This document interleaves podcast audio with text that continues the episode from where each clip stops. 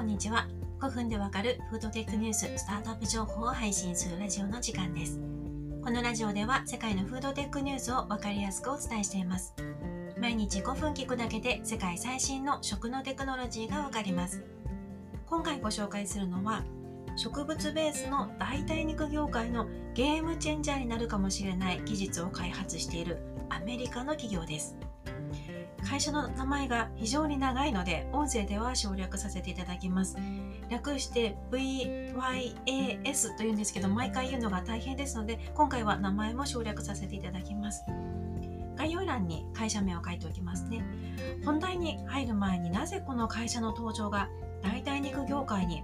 大変革を起こすと私が考える理由をまずご説明したいと思います。皆さん、インポッシブルフーズという会社は聞いたことあるでしょうか？代替肉、植物ベースの代替肉といえば、ビヨンドミート、インポッシブルフーズと言われるぐらい、植物ベースの代替肉を作る企業では有名なアメリカの会社です。この企業は植物ベースの肉を本物そっくりに感じさせるためにコア技術となるヘムを開発しています。ヘムとはヘモグロビンヘモグロビンのヘムですね。このヘムを加えることで本物のような肉の風味を再現しています。ヘムというのは体の中で血液中にあるヘモグロビンを構成するものですね。このヘムが酸素分子と結合することでヘモグロビンは酸素を運搬することができます。インポッシブルフーズはこのヘムを使うことでこれまでの植物肉をさらに本物の肉のようにさせることに成功しています。これがインポッシブルフーズの革新的なコア技術なんですけども他社へは販売されていません。ちなみにインポッシブルフーズが使うヘムは人間の体内にあるヘモグロビンではもちろんなくてですね大豆由来のヘムを使っています。今回ご紹介する企業はですねこのインポッシブルフーズのヘムに匹敵するものを作りました。しかも自分たちが作ったヘムを他社へ販売したいとしています。まずインポッシブルフーズはヘムを大豆から作っています。大豆から取れるヘムはレグヘモグロビンと言います。大豆の根にあるヘモグロビンで最初はインポッシブルフーズは大豆の根から直接採取していたんですね。ですがこれでは大量生産が大変なので大量生産を可能とするために遺伝子組み換えした酵母イーストですね。酵母に同じレグヘモグロビンを作らせています。今回のアメリカ企業はなんとスーパーフードと言われるスピルリナに由来するヘモを開発しています。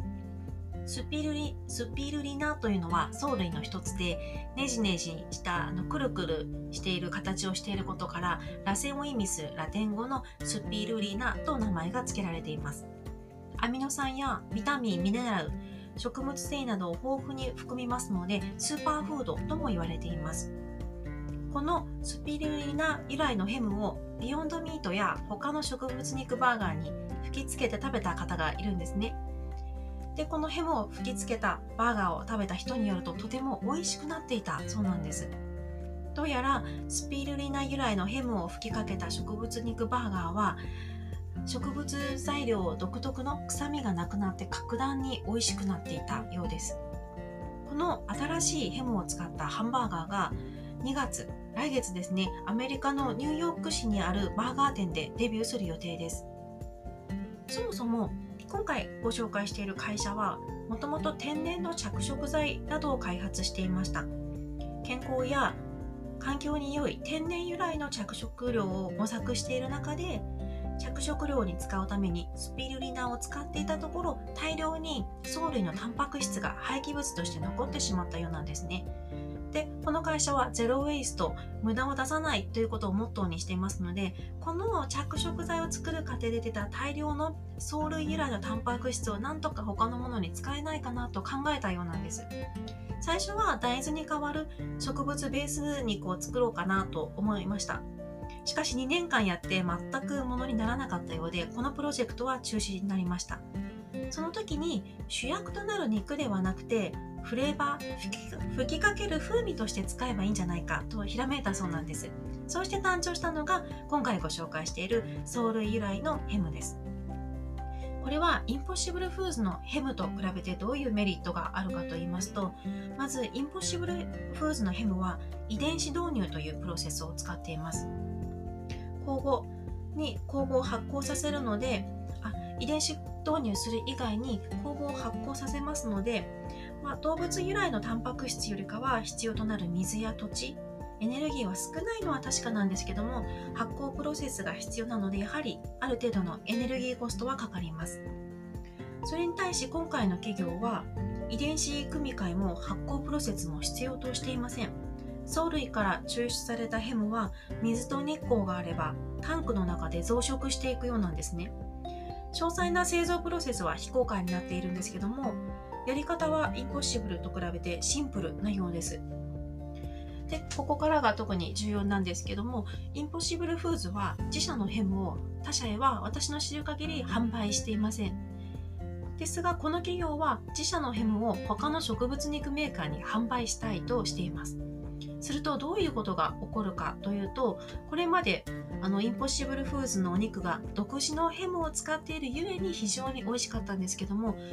この会社のヘムが今回ご紹介している会社のヘムが市場に広まっていくにつれて多くの企業がこの会社のヘムを使ってさらに美味しい植物肉を開発できるようになることが考えられます。ということは代替肉特に植物ベースの代替肉業界に大きな変革が起こるのではないかなと予想されます。特にインポッシブルフーズの競合であるビヨンドミートがもし一番先にこの会社のヘムを採用したとしたら大きなゲームチェンジが起きてもおかしくないなと思いました。ちょっと今回は分かりにくかったかもしれないんですけどちょっとこの会社のまだあんまり注目されてないんですけども今後の今年の行方をちょっと注視していきたいなと思いました。今回はスピルリナ由来のヘムを開発したアメリカの企業をご紹介しました。今回も最後まで聞いていただきありがとうございました。ではまた次回のラジオでお会いしましょう。さようなら。